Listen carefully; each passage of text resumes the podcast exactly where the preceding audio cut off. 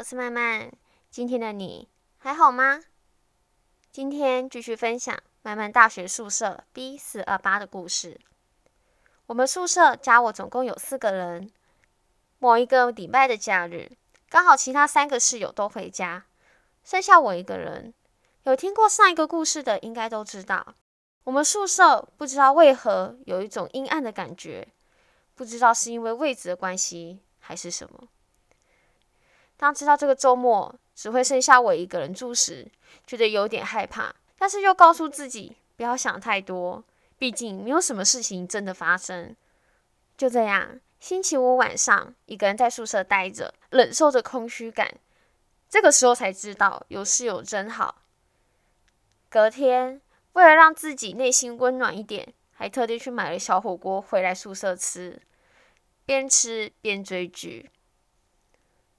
正投入在剧情中的我，突然听到房间门打开的声音，接着还有脚步声，似乎往我的方向走过来。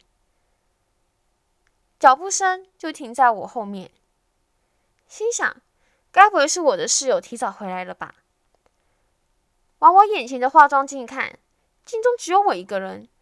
头再往后看，也都没有人。难道去厕所了吗？我当时是这样想的。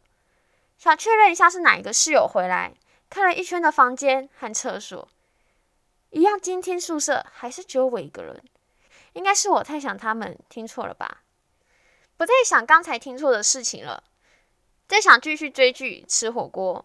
突然，我的右耳传来一个女生的声音：“慢慢。”瞬间全身起鸡皮疙瘩，那个声音很近，就像是直接靠在我耳朵的感觉。对，没错，有人在叫我。不对，我的余光没看到旁边有人，瞄了眼前的镜子，我旁边也没有人。到底是谁？谁在叫我？我不敢回应。从小的经验告诉我，必须假装没事，不听、不看、不动作。隔天晚上，室友们回来，我也照往常的没有告诉他们。如果我说了，叫我的人是不是就知道我其实听到了呢？之后回家，我跟我家人提到这件事情，他们说可能是某位学姐看我一直在追剧，想提醒我认真读书吧。嗯，好吧，当下我是真的被吓到，已经不知道在演什么剧情了。但我也没有因为似乎有人盯着我而从此每天努力读书。追剧是用来维持人生的热情啊！到现在我也还不确定他到底是谁，到底有没有人真的在叫我呢？好啦，今天的故事就分享到这边啦。还有想让我说的故事或讨论主题，以及任何想说的话，都欢迎到我的 IG 或传 email 跟我说说吧。不要害怕，相信一切都会好的。我们下次再见。